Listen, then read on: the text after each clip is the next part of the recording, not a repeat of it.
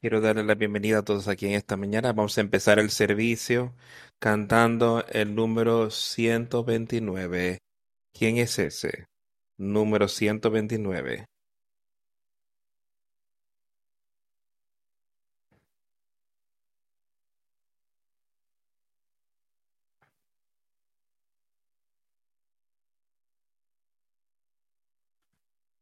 ¿Quién es aquel que llama para mí venir?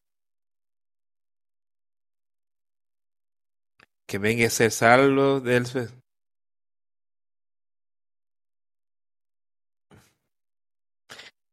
¿Quién es que toca la puerta de mi corazón? Queriendo dejar entrar. ¿Quién es aquel que llama, busca?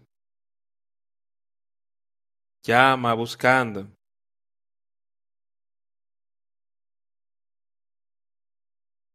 ¿Quién es el que atribula mi alma? De seguro es Jesús pidiendo, rogando, queriendo salvarme.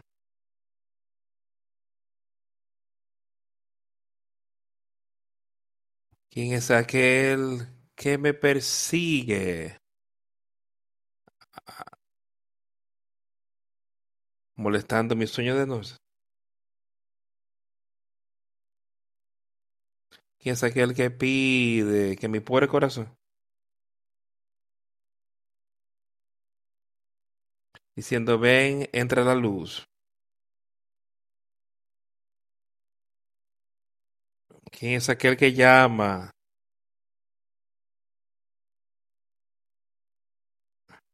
¿Quién es aquel que atribula mi alma?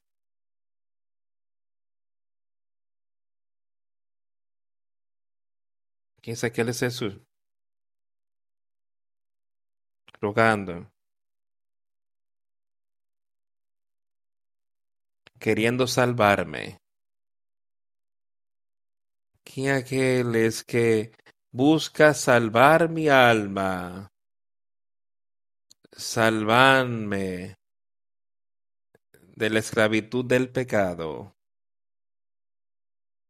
¿Quién es aquel que dibuja la fuerte cuerda de mi corazón, rompiendo mi corazón por dentro?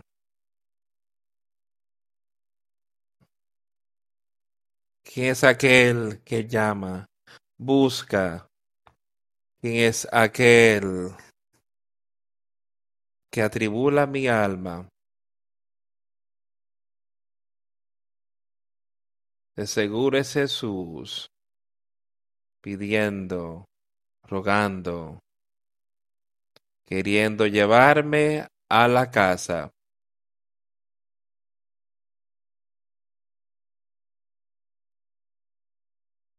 Solo pensando cuando cantamos esa canción. ¿Quién es aquel? ¿Quién es? ¿Tenemos esos oídos para oír? Para el Evangelio dice, entendemos quién es. ¿Quién es aquel que pide por mi pobre corazón?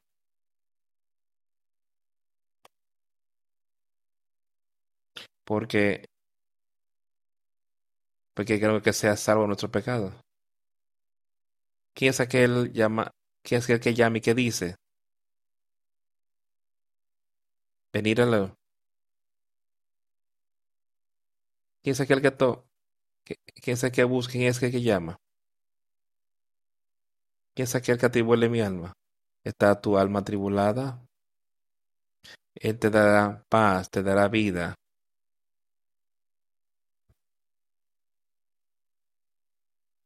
Es Jesús pidiendo, rogando, queriendo sanarme espiritualmente, sanarte, salvar.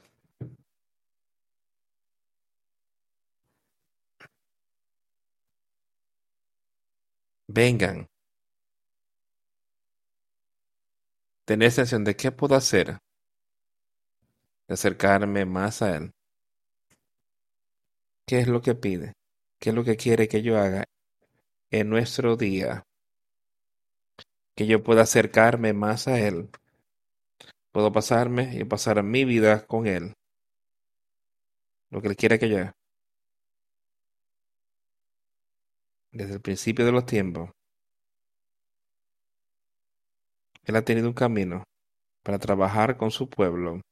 Ha habido muchos pueblos aquí en la tierra que han caminado con Jesucristo. Ha habido muchos pueblos que han caminado con Dios también antes de que estaba aquí en la tierra, pero era uno y el mismo. Pero la cosa al respecto, Él siempre ha tenido un camino para que el hombre escape, para que el hombre pueda obrar su salvación desde el principio de los tiempos. Todo hasta ahora. Y Él todavía está ahí rogando y llamando para cada uno de nosotros. ¿Y qué haremos? ¿Escucharemos o seremos como es la mayoría, como yo lo veo? La gente que ha estado aquí en la tierra desde que Dios la creó.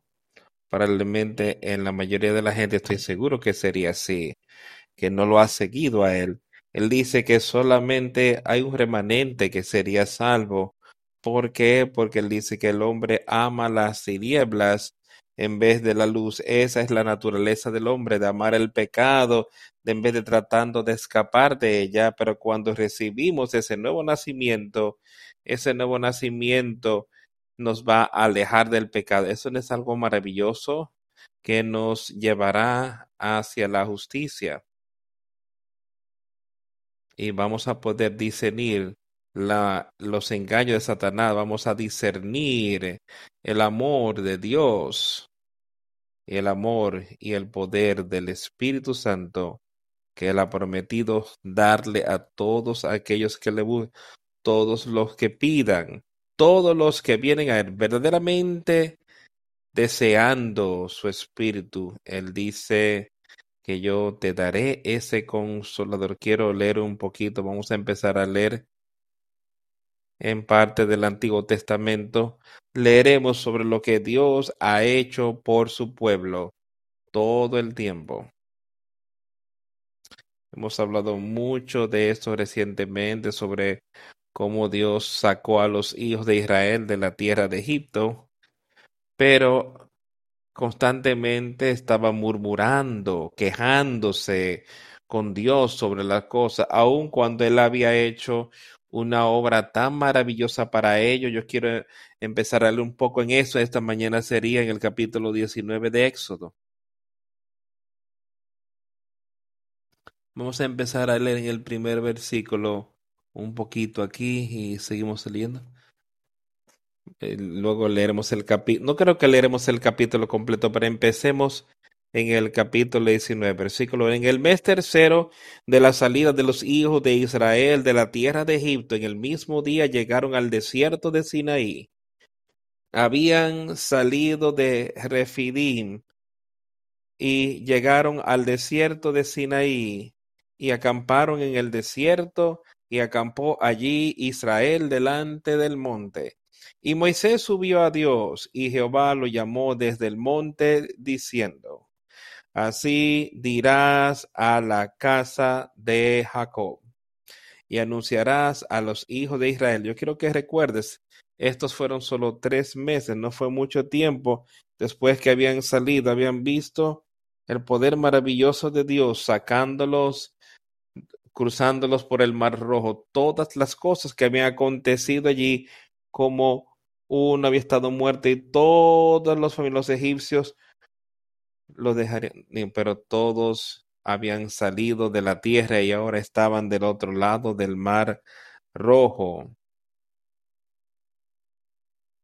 Dios va a estar hablándoles a ellos por medio de Moisés. Y Moisés subió a Dios, y el Señor le llamó, y Jehová lo llamó desde el monte, diciendo, Así dirás a la casa de Jacob, y anunciarás a los hijos de Israel, vosotros visteis lo que hice a los egipcios, y cómo os tomé sobre alas de águilas, y os he traído a mí. Ahora pues, si diereis oído a mi voz, y guardaréis mi pacto, vosotros seréis mi especial tesoro.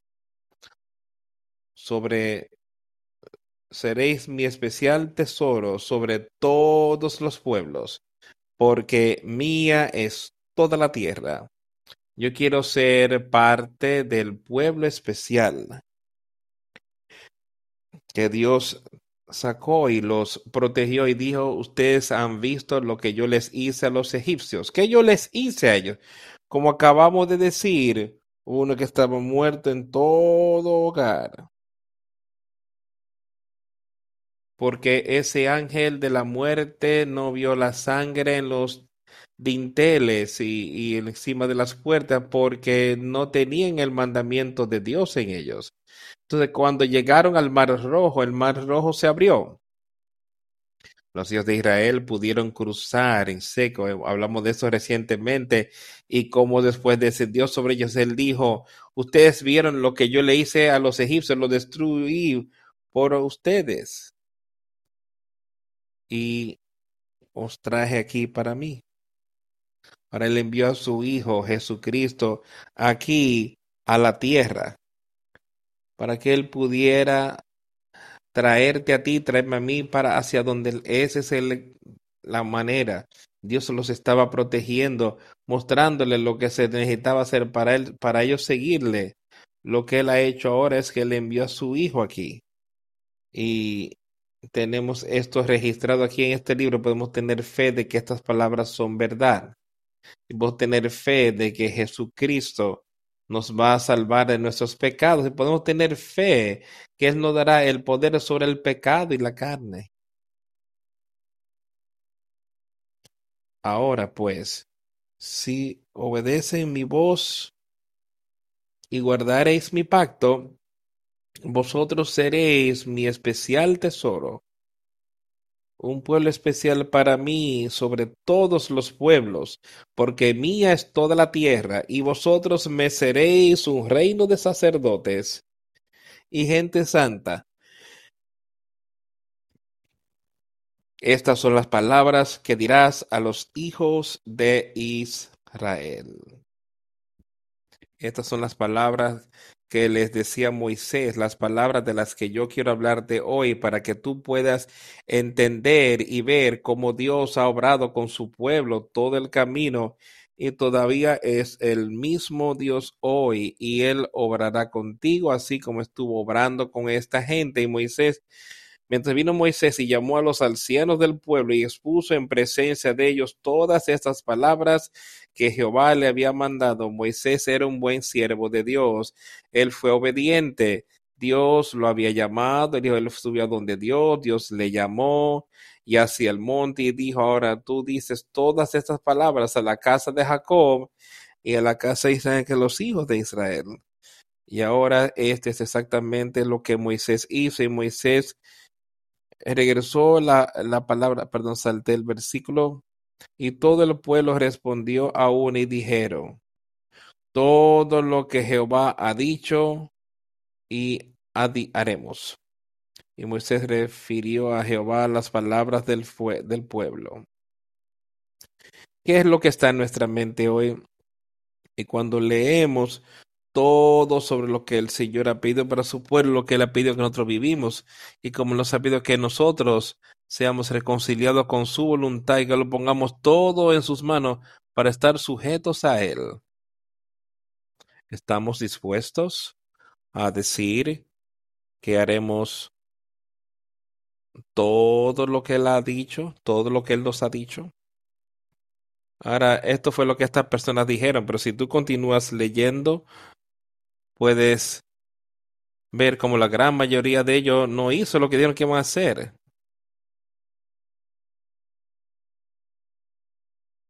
Hay muchos miles que fallaron por sus vías pecaminosas. Todas las personas que dijeron, todo lo que el Señor ha hablado, nosotros haremos. Queremos que todos hagamos este compromiso. pero hace ese compromiso.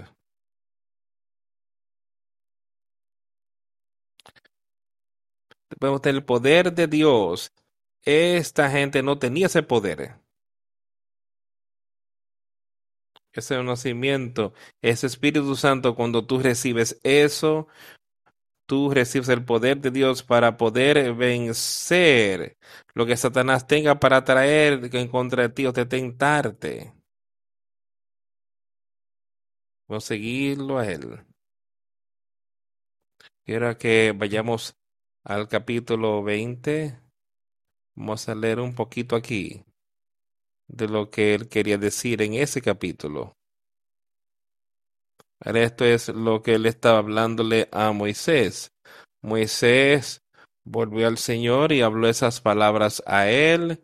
Entonces Dios le dio a él otro mensaje para llevárselo otra vez a los hijos de Israel. Moisés descendió al pueblo y les habló. Ese es el versículo 25 del capítulo. Dios le habló todas esas palabras diciendo, yo soy Jehová tu Dios, que te saqué de la tierra de Egipto, de la casa de esclavitud. Yo quiero que todos sepamos hoy que Él es el mismo Jehová Dios que nos ha sacado de la esclavitud, servidumbre del pecado, todos aquellos que lo hemos aceptado a Él como Salvador y vivimos conforme a como Él quiere que vivamos. Él dice, yo soy el Señor Jehová tu Dios que te saqué de la tierra de Egipto, de casa de servidumbre. Ahora escucha, Él tiene cosas que Él quiere que ellos realmente entiendan. Dice, que no tendrás otros dioses delante de mí. Es, Él está dando sus mandamientos, su palabra, su ley, por lo cual Él quiere que viva en aquel día. Y vamos a hablar de estas cosas todo el tiempo. No tendrás dioses ajenos delante de mí. Ahora, ¿qué quiere decir esto? podemos tener todo tipo de Dios aquí. Cualquier cosa que viene entre nosotros y Jesucristo y Dios el Padre. Cualquier cosa que no estamos dispuestos a poner en sus manos, que tú no estás dispuesto a sacrificar por Él. Él es un Dios nuestro. Dice, no tendrás dioses ajenos delante de mí. No te harás imagen ni, ni ninguna semejanza de lo que está arriba en el cielo, ni abajo en la tierra, ni en las aguas debajo de la tierra. en ese momento tenían todo tipo de personas que hacen eso en todo el mundo. Tienen imágenes que llaman a sus dios y los adoran.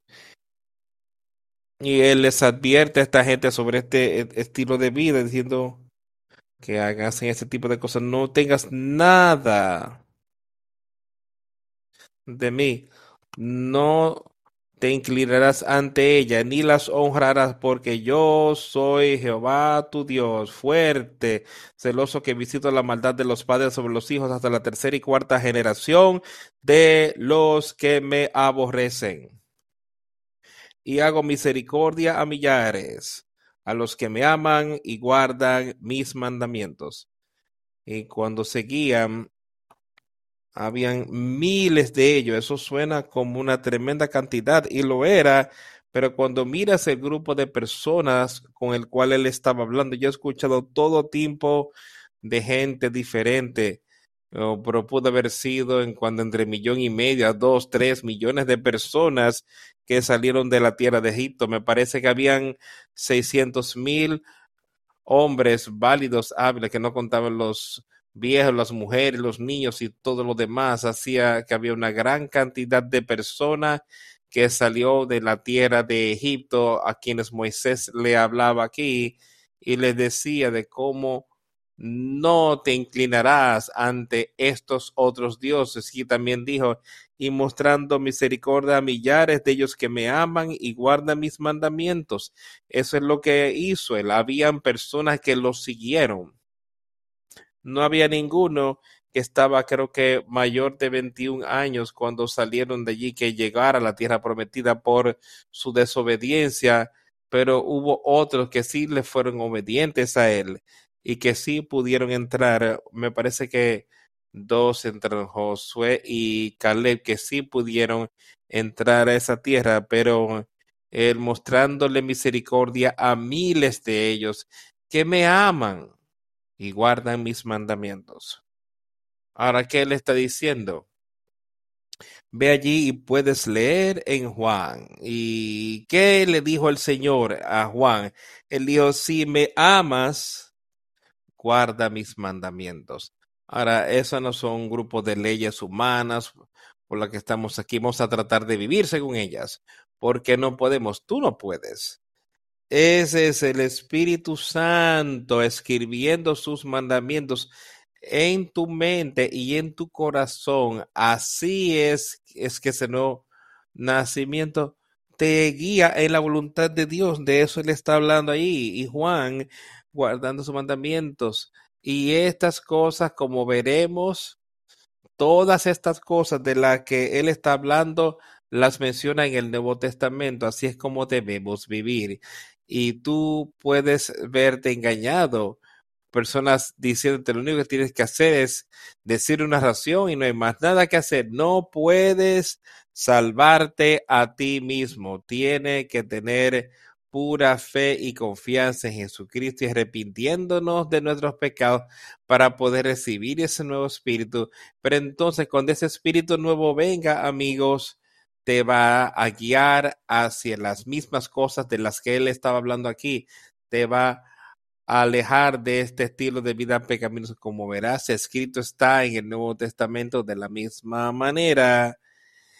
Y hago misericordia a millares a los que me aman y guarden mis mandamientos. No tomarás el nombre de Jehová tu Dios en vano, porque no dará por inocente Jehová al que tomare su nombre en vano Acuérdate del día de reposo para santificarlo. Seis días trabajarás y harás toda tu obra, mas el séptimo día es reposo para Jehová tu Dios. No te no hagas en él obra alguna, tú ni tu hijo, ni tu hija, ni tu siervo, ni tu criada, ni tu bestia, ni el extranjero que está dentro de tus puertas, porque en seis días el Jehová hizo los cielos y la tierra y el mar y todas las cosas que en ellos hay.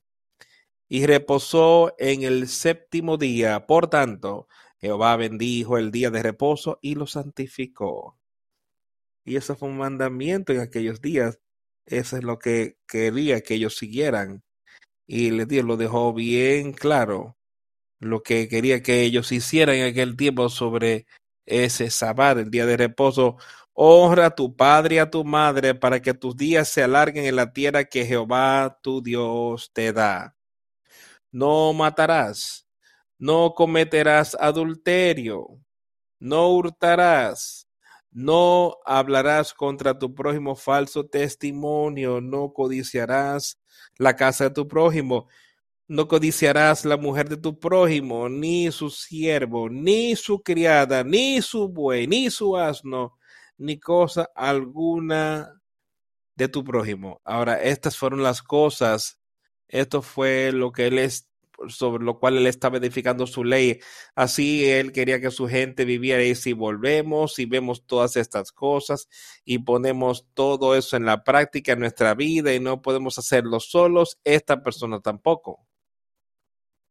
Pero nosotros sí podemos, o sea, el Espíritu Santo sí puede hacerlo en ti y puede tomar, eh, quitar estas cosas y nosotros vivir de conformidad con lo que le está mostrando. Pero esto fue lo que él les dio a ellos. Y en las primeras etapas, cuando salían de la tierra de Egipto, quería que ellos supieran y entendieran cómo él quería que ellos vivieran sus vidas. Acompáñenme ahora, pueden, vamos a leer algunos lugares, pues yo quiero leer un poco el versículo. Sigo en el capítulo 32. Ella un, ya un tiempo había pasado también. Y le daría muchas cosas más. Como diciendo como el Señor quisiera que ellos vieran su le dio todo tipo de leyes, de limpieza y diferentes cosas, de cómo cuidar de ellas, viendo el pueblo que Moisés estaba ahí, estaba en la presencia de Dios él había subido al monte a obtener esta ley y volver y decirle al pueblo cómo Dios quería que ellos vivieran en aquel tiempo. En el capítulo 32 de Éxodo, empezando en el versículo primero, viendo el pueblo que Moisés tardaba en descender del monte, Se acercaron entonces a Aarón y le dijeron, Levántate, haznos dioses que vayan delante de nosotros, porque a este Moisés, el varón que nos sacó de la tierra de Egipto, no sabemos qué le haya acontecido. Ahora quiero que miras, esto es un breve periodo de tiempo después que le habían dicho a Dios, guardaremos tus mandamientos, viviremos según tú nos has pedido que viviéramos.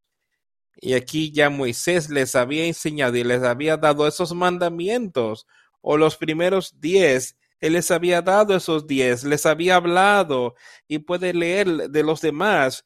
Entonces, cuando Moisés estuvo quizás fuera por cuarenta días en el monte, ahí con Dios, recibiendo esta ley.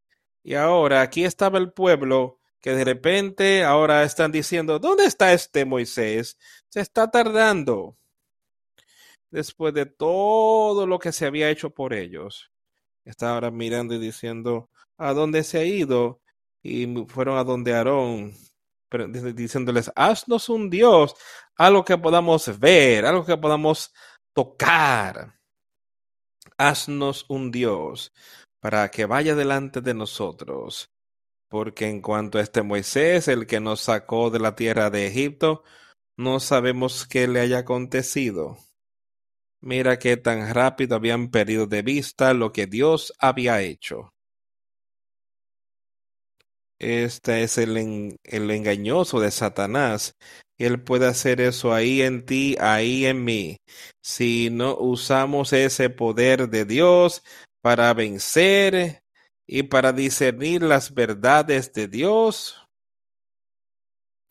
Él nos estaría desviándonos hacia otro Dios así, como aquellos que dicen que Jesús demora en su venida y nos advierte de estas cosas y empezamos a, a inquietarnos, buscar otras cosas en vez de tener a Dios de primero. Y Aarón les dijo a ellos, Apartad los arcillos de oro que están en las orejas de vuestras mujeres, de vuestros hijos y de vuestras hijas y traédmelos. Quiero que recuerdes qué ocurrió cuando salían de Egipto. Dios los envió a, todos los vecinos. Yo voy a dejar que ustedes despojen a Egipto, que tomen su riqueza con ustedes. Llévenselo, sus aretes, su oro y todo tipo de prendas. Ustedes se las estarían tomando y las traen y yo les daré sus riquezas. Ahora miren lo que está pasando aquí. Que Aarón les dijo, ahora tú quítense esos zarcillos de oro que están en vuestras orejas de sus hijos y esposas y me las traen. Y todo el pueblo se quitó los zarcillos de oro que estaban en sus orejas y los trajeron a Aarón y él los tomó de las manos de ellos y le dio forma con buril. e hizo de ello un becerro de fundición.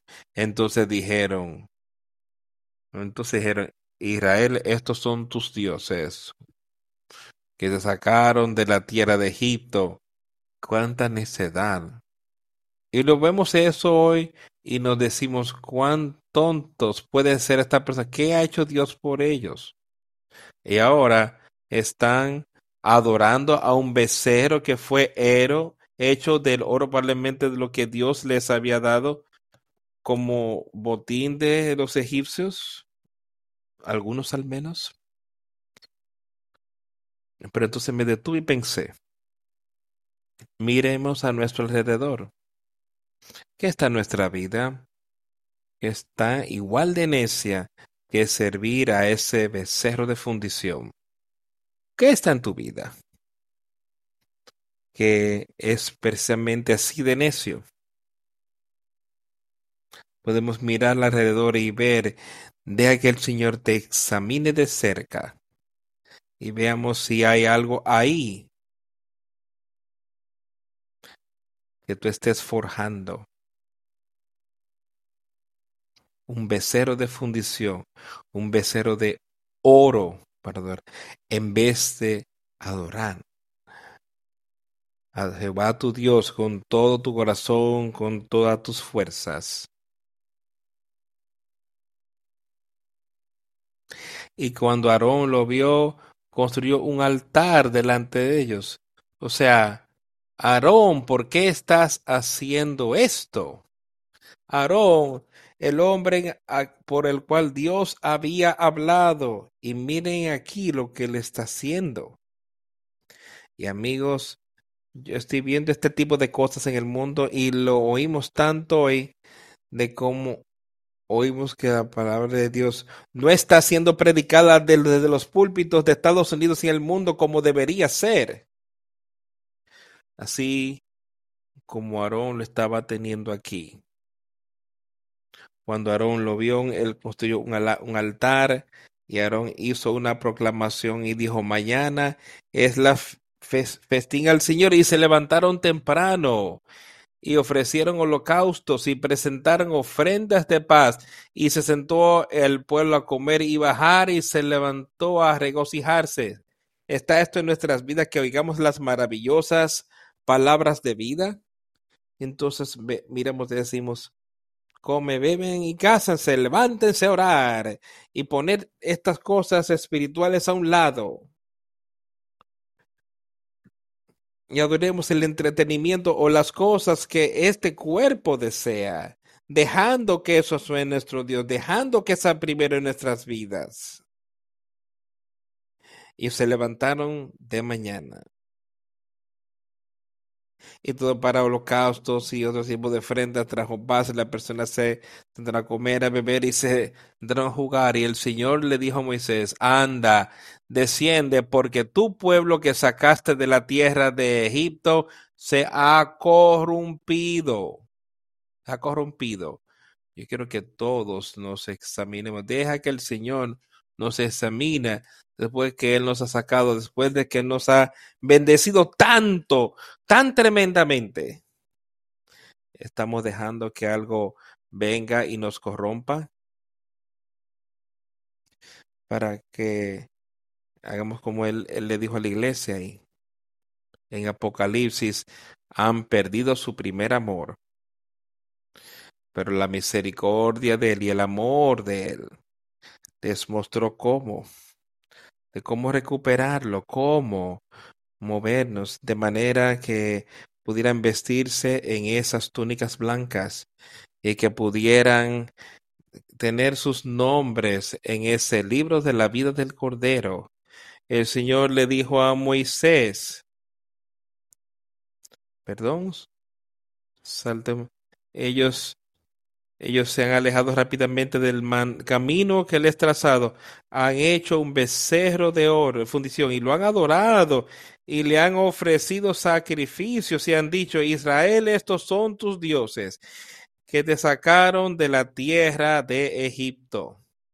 Quiero que pienses, Juan necio es decir, cómo puede ser tan necio ante nuestros ojos si entendemos que podemos servir a Jesucristo y podemos obrar nuestra manera para llegar al cielo por nuestras buenas obras, por adorar algo aparte de Él, para, por adorando algo diferente a ese Espíritu de Dios.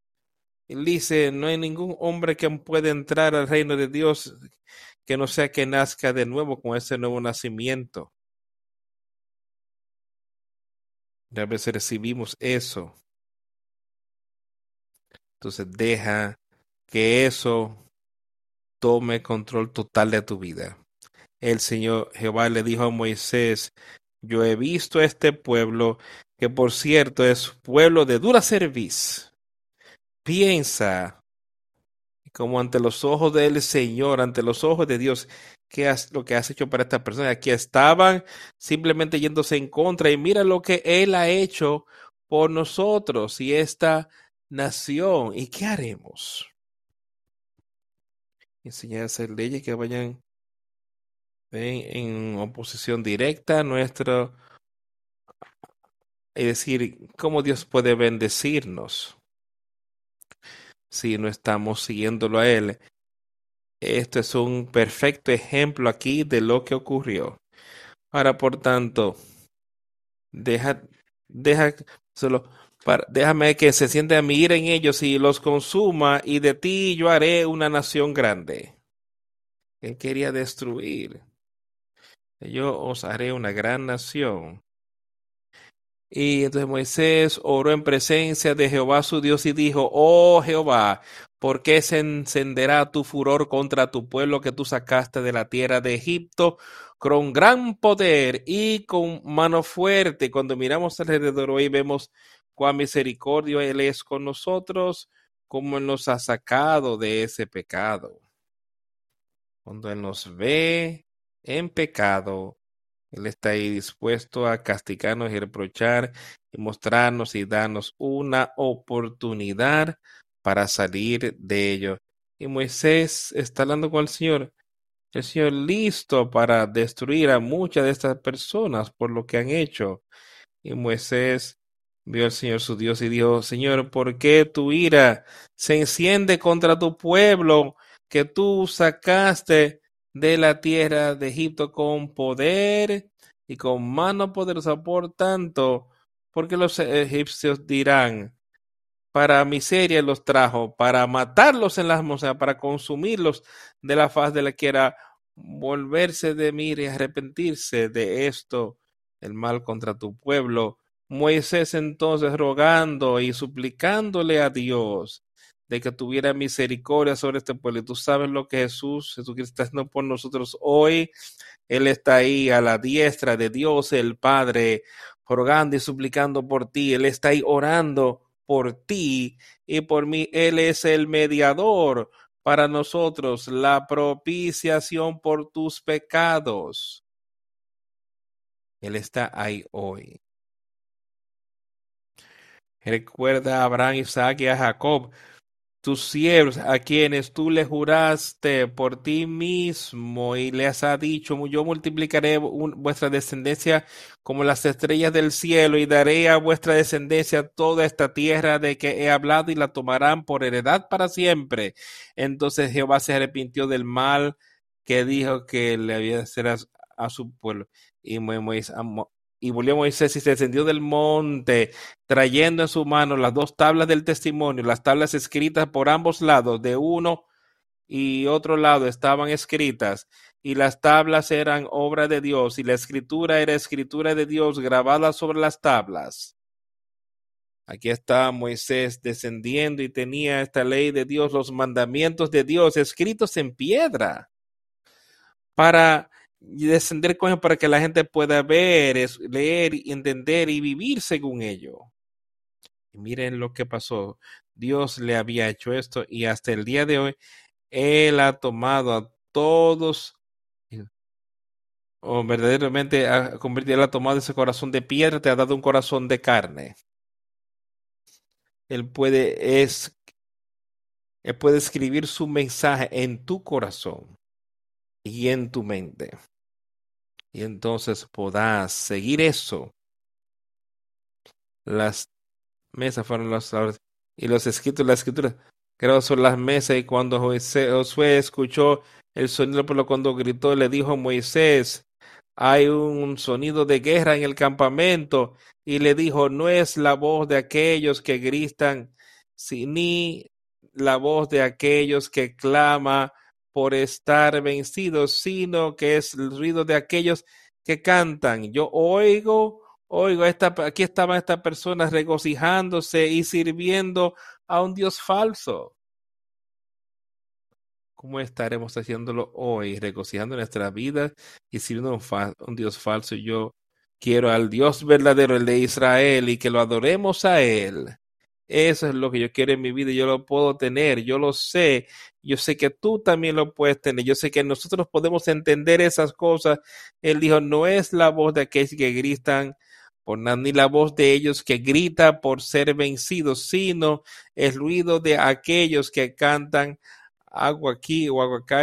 Y aconteció que tan pronto él vino al campamento que él vio al becerro de oro y el baile y el ira de Moisés se incendió y tomó las tablas de sus manos y las rompió, las quebró. Moisés estaba sumamente molesto con lo que había ocurrido, de cómo lo logró con esta gente. Y aquí estaba, adorando, adorando a Dios falso. Jesucristo ha obrado con su gente y este grupo de personas tremendamente. ¿Hay un Dios falso en nuestra vida?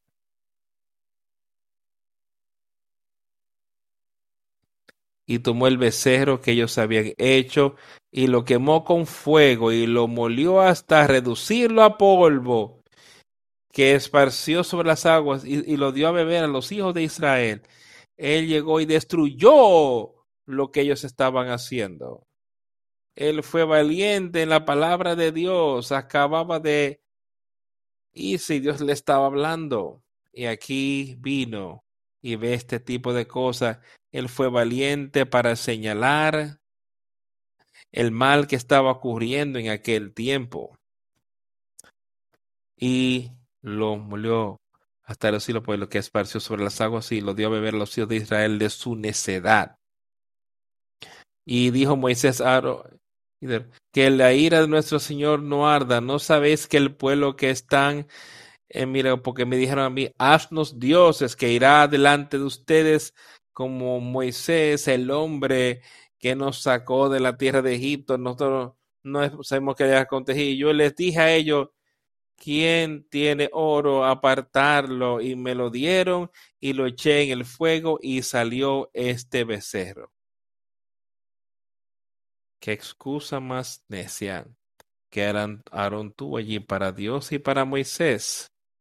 O sea, podemos tener excusas muy necias en nuestra vida también de por qué nosotros sencillamente nos reconciliamos a escuchar y a seguir lo que Dios quiere que hagamos en nuestras vidas. Y cuando Moisés vio que el pueblo estaba desnudo, pues Aarón les había había quedado por su están tus pecados desnudos en esta mañana, están cubiertos, han sido quitados por la sangre de Jesucristo. O todavía estás desnudo con vergüenza en tu pecado. Y cuando tú estás delante de Jesucristo, cuando estés firme de esta manera, con tu, con tu ropa en su sangre, pues estarás avergonzado y desnudo, tus pecados expuertos y viendo, Moisés estaba en la puerta del campamento y dijo, ¿quién está del lado del Señor? Que venga a mí. Y todos los hijos, me parece, se reunieron alrededor de Dios. Eso es lo que yo quiero decirles a cada uno de nosotros. ¿Quién está del lado del Señor? Tú no tienes que contestarme eso ahora, sino contéstale eso a Jesucristo quién está del lado del Señor. ¿Lo vas a seguir? ¿Vas a seguir a Baal o vas a seguirlo a él o seguirás a Satanás? ¿O vas a seguirlo a él o puedes seguir las cosas de este mundo? Estas son las cosas con las que, que nos tienen que recordar constantemente. Podemos hablar de lo que ha acontecido en esos días. Yo quiero que me acompañen a Marcos y leer algo del Nuevo Testamento de algunas de las cosas que acontecieron allí. Cuando Jesús estuvo aquí en la tierra,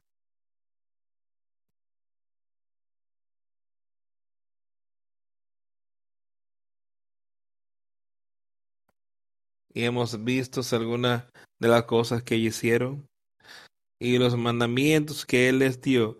Yo quiero que vea cuando leemos aquí las escrituras, puedes ver eh, que hay mucho que se habla en la Biblia sobre dichos mandamientos. Pero había uno el día de reposo que se que como yo, yo, lo veo como una ordenanza que deberíamos guardar todos los días santos, no solo el sábado. Tenemos poder para guardarlo todos los días. Deberíamos servir a Dios a diario y sujeto a él en todo lo que hacemos. Y tú puedes ver que cuando vas avanzando, si haces mucha lectura y mucha investigación, Él no habla en el Nuevo Testamento mucho sobre guardar el día de reposo. Él habla mucho de cómo deberíamos guardar las otras leyes que él tenía del adulterio, de robar y asesinato y codicia, idolatría, amarnos tu y, habla, y amándolo con todo nuestro corazón, alma y fuerzas. Estas cosas son mencionadas numerosas veces en el Nuevo Testamento. En Marcos aquí él menciona varias cosas. Vamos a leer algunas de lo que le está hablando en el capítulo 2 de Marcos.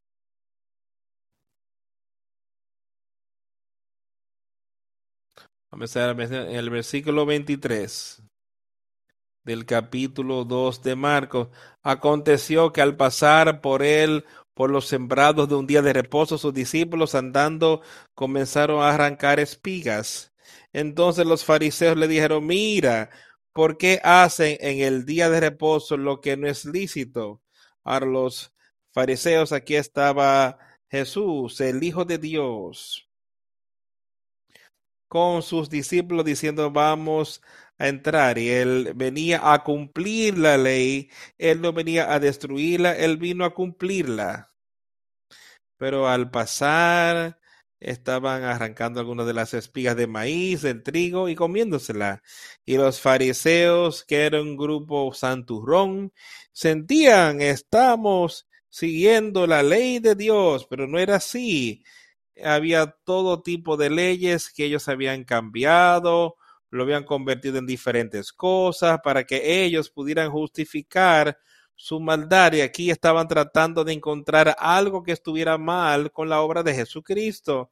En las primeras etapas de él estar aquí y de empezar a enseñar y a predicar su palabra. Y los fariseos le dijeron a él, porque hacen en el día de reposo aquello que no es lícito? Pero él les dijo, ¿Nunca leíste lo que hizo David cuando tuvo necesidad y sintió hambre? Él y los que él estaban.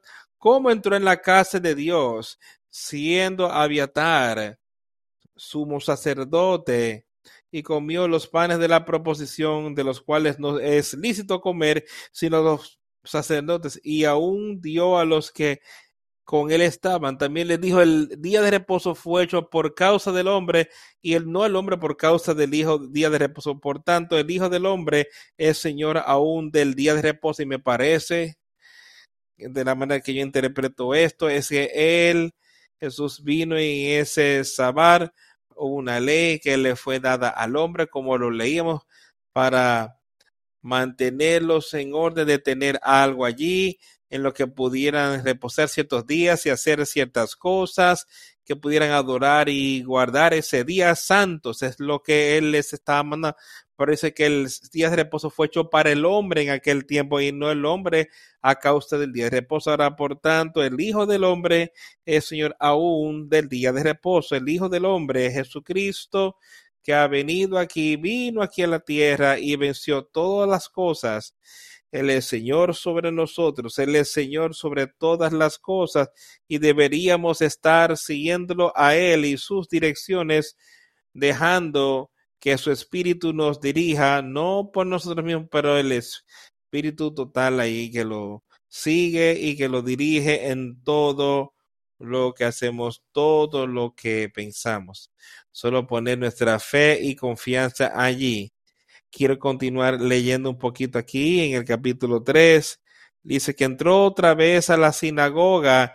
Había un hombre que tenía una mano seca y la observaron ya a ver si él sanaría el séptimo día para que le pudieran acusar otra vez, tratando de encontrar algo mal con él. Recuerda, él era el Hijo de Dios y por tanto el Hijo del Hombre es Señor también del día de reposo.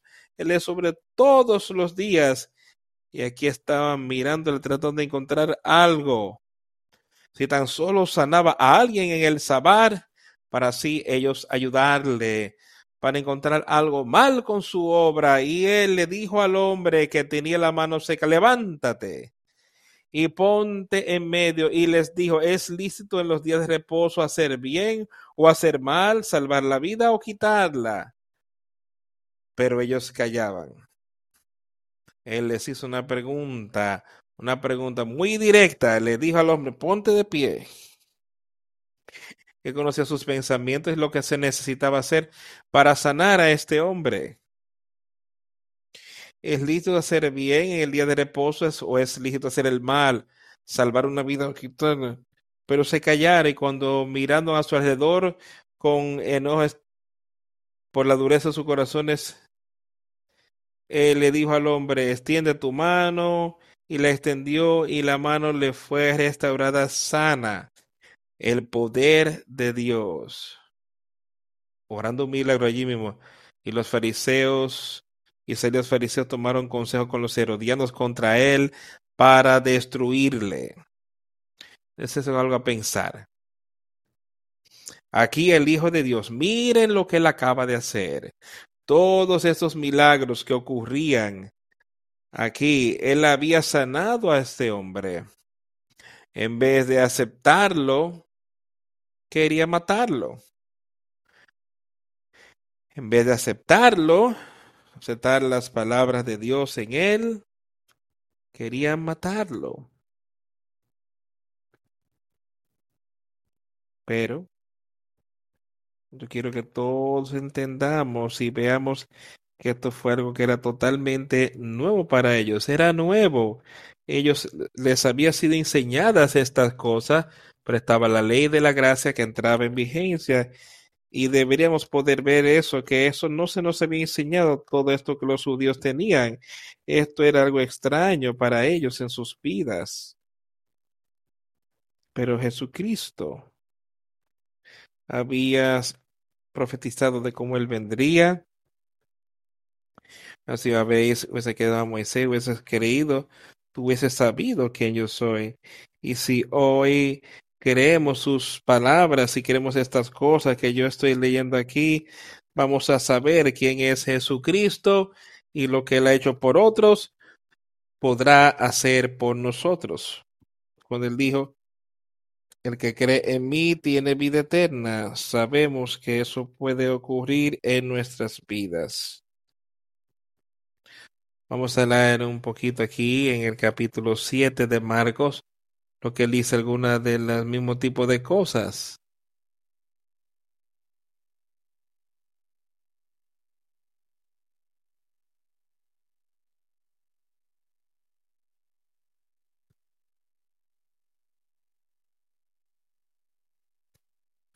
Ellos habían estado cuestionándolos sobre varias cosas pero él les había dado respuestas sobre cómo ellos veían su manera justa de vivir antes.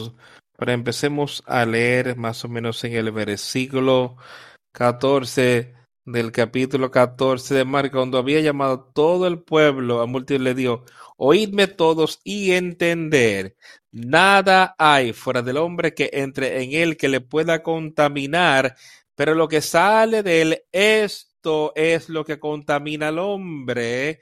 Si alguno tiene oídos para oír, oiga, ellos se había estado quejando porque ellos no se habían lavado las manos antes de comer. Otra vez, estas son leyes que ellos mismos habían preparado, pero esto es lo que Jesús quería decir.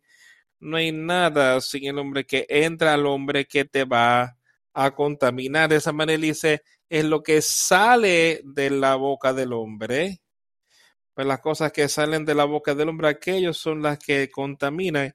Eso sale de nuestro corazón, de nuestra mente. Nuestras palabras, obras, lo que decimos, donde todas las cosas que hacemos que te pueden contaminar. Estas son las palabras que Jesús quería, tenía para decirle.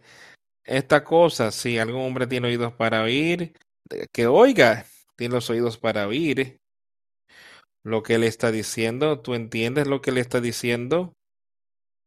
Y cuando entró a la casa del pueblo, discípulos le preguntaron en cuanto a la parábola. Y les dijo a ellos, ¿ustedes aún están sin entender? Los discípulos hicieron la misma pregunta. Ellos no entendieron todos y dijo, ¿ustedes no entienden estas cosas? ¿Ustedes no presienten que lo que entra al hombre no puede contaminarle? Porque entró no en su corazón, sino en el estómago y sale para purgando toda la carne. Él dice, aquello que sale del hombre Eso contamina al hombre porque desde dentro atiende, porque desde dentro del corazón de Dios proceden los malos pensamientos, adulterios, fornicación, asesinos, engaño, lascivia, la envidia, la maledicencia, la soberbia, la insensatez.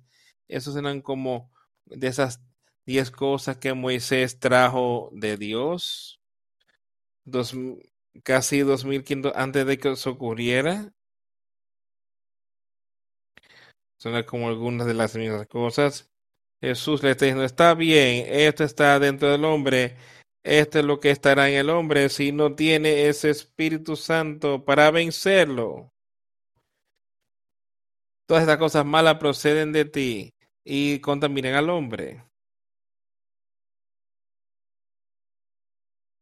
Que había nuestra vida. Vamos a hacer otra vez, empezar en el versículo 21, ya lo traes. Entonces, desde el corazón del hombre proceden las cosas malas, idolatría, adulterio, fornicación, homicidio, muertes, pecados, maldad, lascivia y, y la blasfemia, el orgullo, la necedad. Todas estas cosas vienen desde y contaminanlo. ¿Qué dice al respecto? No hay nada que se contamina que entre en los cielos.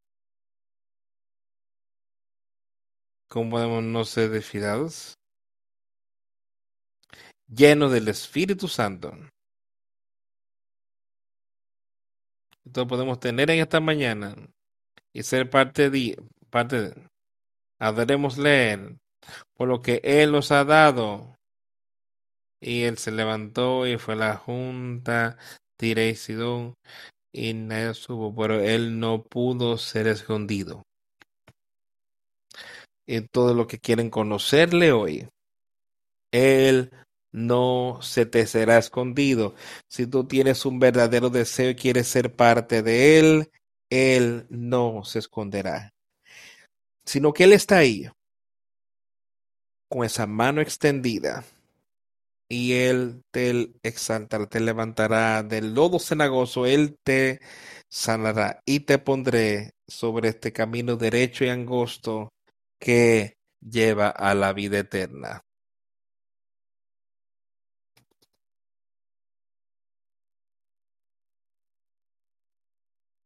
Quiero leer ahora un poco más de Marcos capítulo 10. Empezando aquí. Empezar el versículo, versículo 13 de Marcos 10 y le presentaban niños para que los tocase, y los discípulos reprendían a los que los presentaban. Viéndolo Jesús se indignó y les dijo, dejad a los niños venir a mí y no se los impidáis, porque de los tales es el reino de Dios. De cierto os digo que el que no reciba el reino de Dios es como un niño, no entrará en él. Y tomándolos en los brazos, poniendo las manos sobre ellos, los bendecía. Y miren lo que ocurrió aquí. ¿Qué dijo él? Él trajo a estos niñitos a él. Ellos, él quería que, ellos quieren que Cristo viera a los niñitos, quería que Jesús pusiese sus manos sobre ellos. Los discípulos reprendieron a la gente por hacer eso, pero ¿qué hizo Jesús? Dejar que los niños vengan a mí, no se lo prohibáis.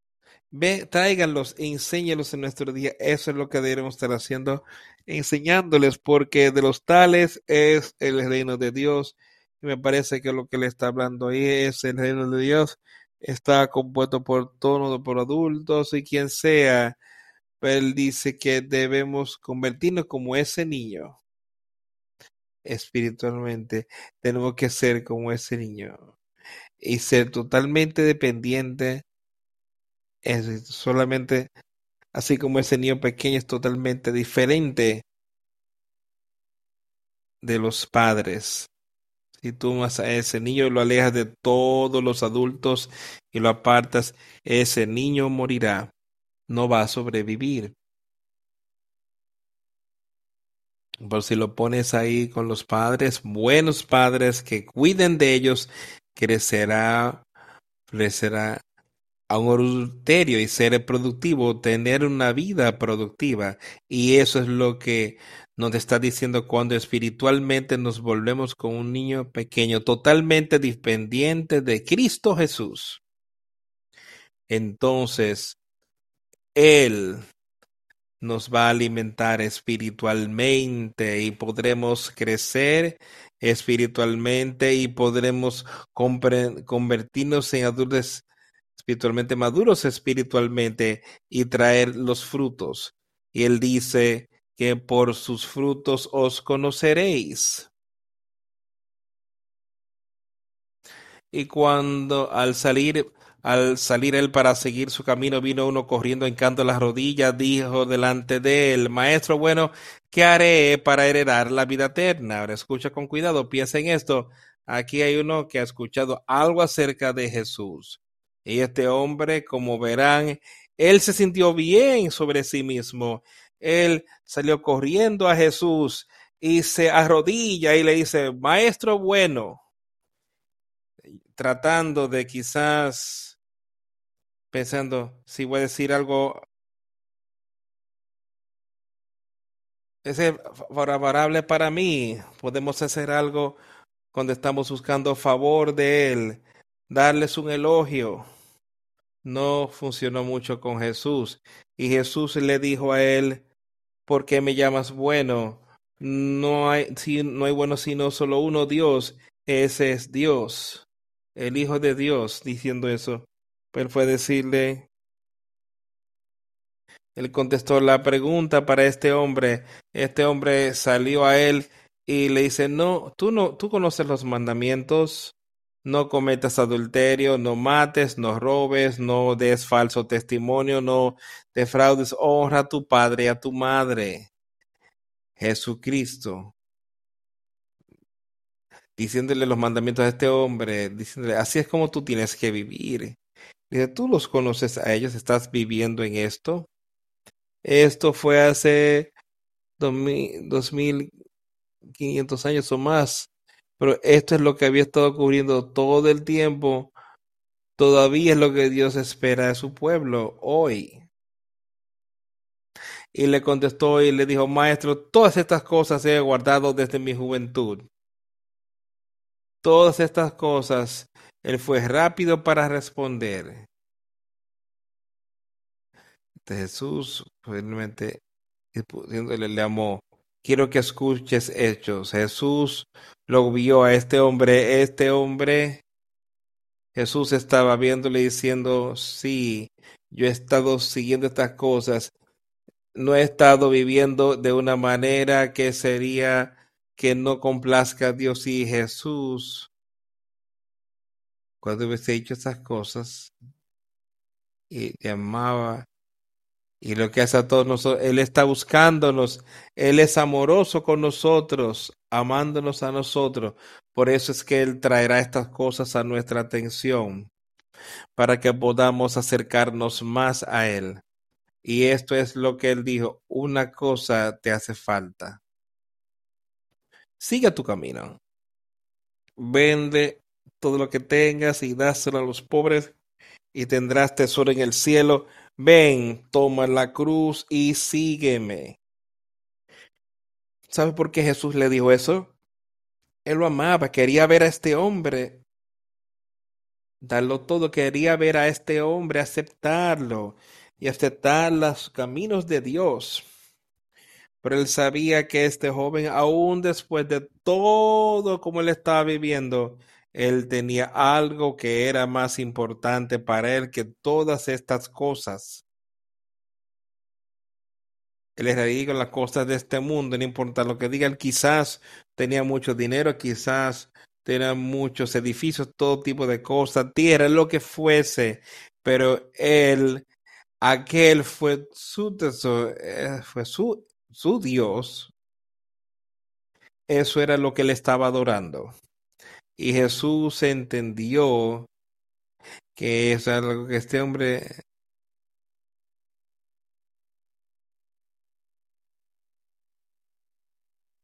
para ser parte de él.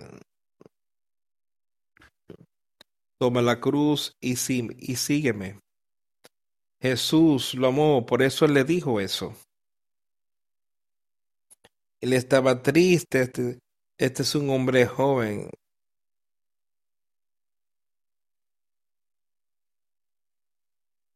Y me fui y se fue triste porque tenía muchas posesiones.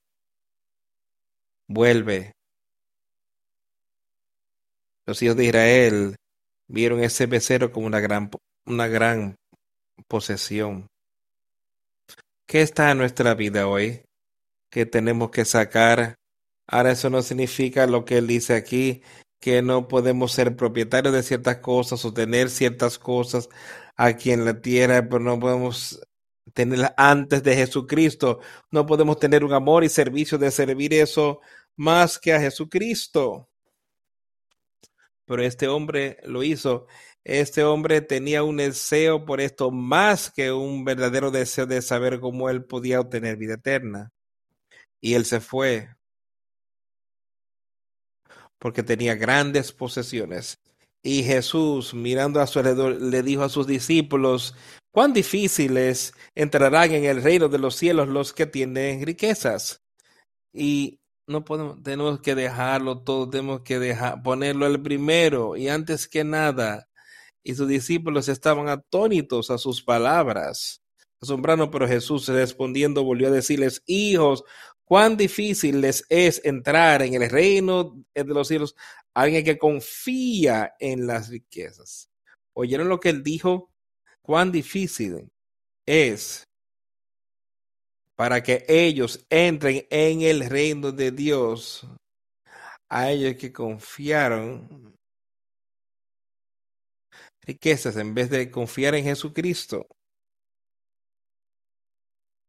Sabes que hay otros lugares, me parece, donde había un hombre que él había pensado que había visto a los discípulos allí me parece que era Pedro y como por la imposición de manos las personas pudieron recibir el Espíritu Santo viendo a Pedro hablando y enseñándoles y poniendo sus manos encima. Y este hombre les ofreció dinero para que él pudiese hacer eso mismo. Ella confió en la manera para saber recibir lo que Pedro le había dado como un regalo. Y Pedro se lo reprochó fuertemente diciendo, tú no sabes nada, está en amor, no sabes nada de la salvación. Porque tú pensaste que tú quizás pudieras comprar de la misma manera si entendemos que pudiéramos hacerlo por sí solos, solo eso no va a funcionar. Eso es riquezas en nosotros mismos. Eso es confiar en mis riquezas y, se desmoronará. Tienes que confiar en las riquezas de Jesucristo. El poder de Dios. Confía en eso. Y los discípulos se asombraron de sus palabras, pero Jesús respondiendo volvió a decirles, hijos, cuán difícil es entrar en el reino de los cielos a los que anochen. Confiar Es más fácil que un camello pase por el ojo de una aguja que un rico entre al reino de los cielos. Eso sería totalmente imposible. Y eso es lo que le está diciendo. Pero para nosotros que confiamos en riquezas o en cualquier pero en sus riquezas, lo que fuese, que pongas eso primero que Jesucristo y él dice que es imposible para tú entrar en el reino de Dios. Eso es un lenguaje fuerte. Tenemos que tener un amor puro por Jesucristo. Ellos estaban asombrados diciendo entre sí, ¿quién entonces será salvo? Con los hombres es imposible, pero con Dios, pero no con Dios. Porque, porque con Dios todas las cosas son posibles. ¿No es eso maravilloso de que pensar? Que nosotros podamos conocerle y podemos ser parte de su reino, que podemos ser un hijo de Dios, un, una flecha de Dios, creyendo, poniendo nuestra plena fe y confianza en Él. Con los hombres es imposible, con nosotros, pero no con Dios. Pero con Dios todas las cosas son, son posibles. Todas las cosas son posibles con Dios. Quiero leer unos versículos más. En Gálatas.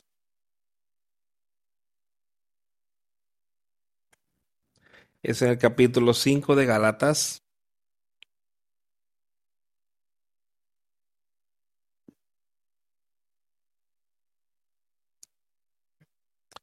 Versículo 13. Porque vosotros, hermanos, a libertad fuisteis llamados, solamente que no uséis la libertad como ocasión para la carne, sino servíos por amor los unos a los otros, porque toda la ley en esta sola palabra se cumple. Amarás a tu prójimo como a ti mismo, pero si os mordéis y os coméis unos a otros, mirad que también no os consumáis unos a otros. Digo pues, andad en el espíritu y no satisfagáis los deseos de la carne, andar en el espíritu para que no tengas otros dioses delante de ti más que ese Dios. Caminar en el espíritu. Porque este contra el espíritu se existió y el espíritu contra la carne y estos son contrarios unos al otro para que tú no puedas hacer las cosas que quieras hacer. Pero si eres guiado por el Espíritu, no estás bajo la ley. Si eres guiado por el Espíritu, no estás bajo la ley. Ese Espíritu te va a alejar de las cosas, todas esas cosas que los mandamientos, eso viene con el nuevo nacimiento el poder de Dios. Eso viene de una manera que podemos verlos y discernir que estas son cosas eh, de las que yo necesito alejarme, que de las que sí me alejaré si sigo el Espíritu Santo.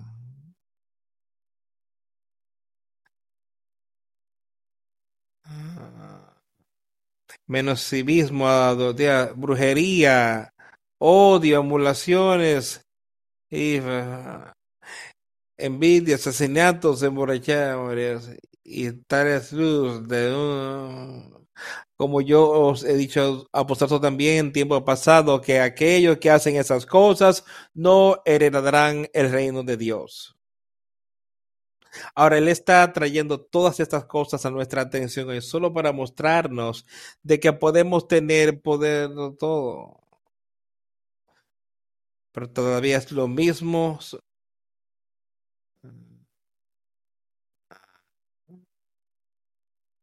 Entonces, desde el principio de los tiempos hasta Moisés, después de Moisés, después a Cristo, después de Cristo y ahora sus discípulos o su gente escribiendo estas cartas a lo mismo a nosotros predicando y enseñándolo hoy. Es todo lo mismo, amigo. Él dice estas cosas. No puedes estar involucrado en este tipo de cosas. Él dice, yo os digo antes, como les he dicho en tiempos pasados, que aquellos que hacen tales cosas no heredarán el reino de Dios, pero el fruto del Espíritu es amor, gozo, paz, paciencia, gentilidad, bondad, contra tales cosas no hay ley. Y aquellos que son como Cristo han crucificado la carne con sus afectos y sus lujurias. Si vivimos en el Espíritu, que vivamos también y caminemos en el Espíritu y que no estemos deseando glorias vanas, provocándonos unos a otros, envidiándonos. Y aquellos que son como que esto, eh, hemos podido podemos llevar eh, quitar esos dioses y esas cosas, sacar esas cosas pecaminosas de nuestras vidas solo con su poder. Si vivimos en el Espíritu, Caminemos en el Espíritu. No estemos deseosos de vanas, vanaglorias, no estemos deseosos de la carne, la avaricia de la carne, los dioses de este mundo, provocándonos, envidiándonos, envidiándonos. No te aferres a la envidia, hablamos de eso, no dejes que eso esté en tu vida, solo síguelo. Pedid y recibiréis, no buscar y hallaréis. Esa es una promesa. Todos aquellos que le aman dicen, guardad mis mandamientos. Y él dice, yo voy a preparar lugar para ustedes, que donde yo esté, ustedes también puedan estar. Esa es una promesa. Él promete envía el Espíritu Santo, enviarte un, un consolador a todos aquellos que creen. Eso es una promesa y Él la ha cumplido. Puede ser parte de eso y nosotros podemos alcanzar victoria en Jesucristo.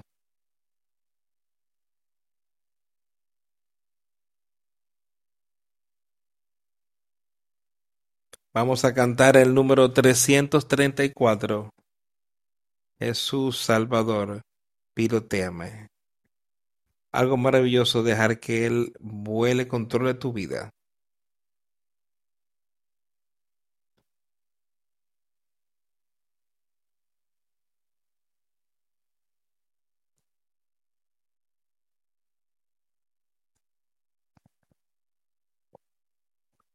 Jesús Salvador, piloteame, guíame por los senderos tempestuosos de la vida. Vienen sobre mí olas desconocidas, rocas escondidas y otros peligros. Traza un compás y guíame Jesús Salvador, pilotéame. Como una madre calma a su niño, así tú puedes callar el salvaje océano. Vendrán olas terribles que obedecerán. Después tú les dirás a ellas, estar quietas que yo pueda, maravilloso soberano del mar, Jesús Salvador, piloteame a mí. Cuando al fin escuche la orilla y el los que rompen vinos peligrosos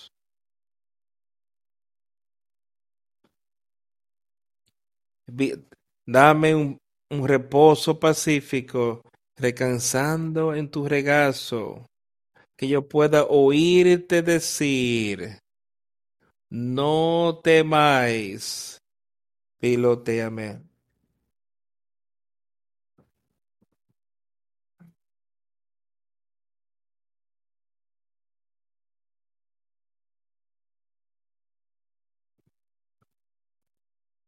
Te presento a Dios el Padre en el nombre de Jesucristo y que el Señor te reciba.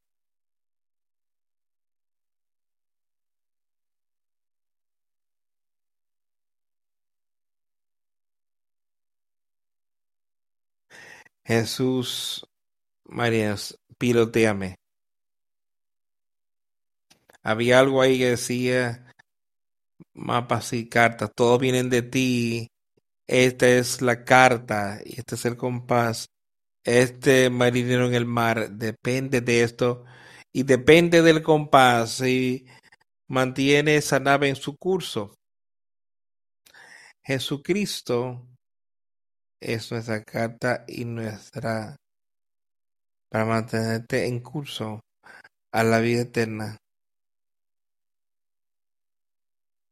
Mantén eso pendiente, ponlo el primero, tienes que ver ese compás y mantenerlo en tu vida si quieres mantenerte en rumbo. Oremos. Adiós el Padre. Te damos gracias por todo lo que has hecho por nosotros. Gracias por las maravillosas palabras de vida que tú nos das que podamos saber y entender tu obra aquí en la tierra y que podamos acercarnos más a tu Hijo Jesucristo y al acercarnos más a Él, nos acercamos más a ti y ser parte de tu reino aquí en la tierra. Señor, te rogamos que tú seas con cada uno que tenga un deseo por tu espíritu aquellos que estén pasando dificultad. Hoy ayúdalos a ponerlo todo en tus manos, no aferrándonos de nada, sino dándolo todo y poniéndolo en tus manos y así alcanzar la victoria. En el nombre de Jesucristo pedimos estas cosas, en el nombre de Jesús. Amén.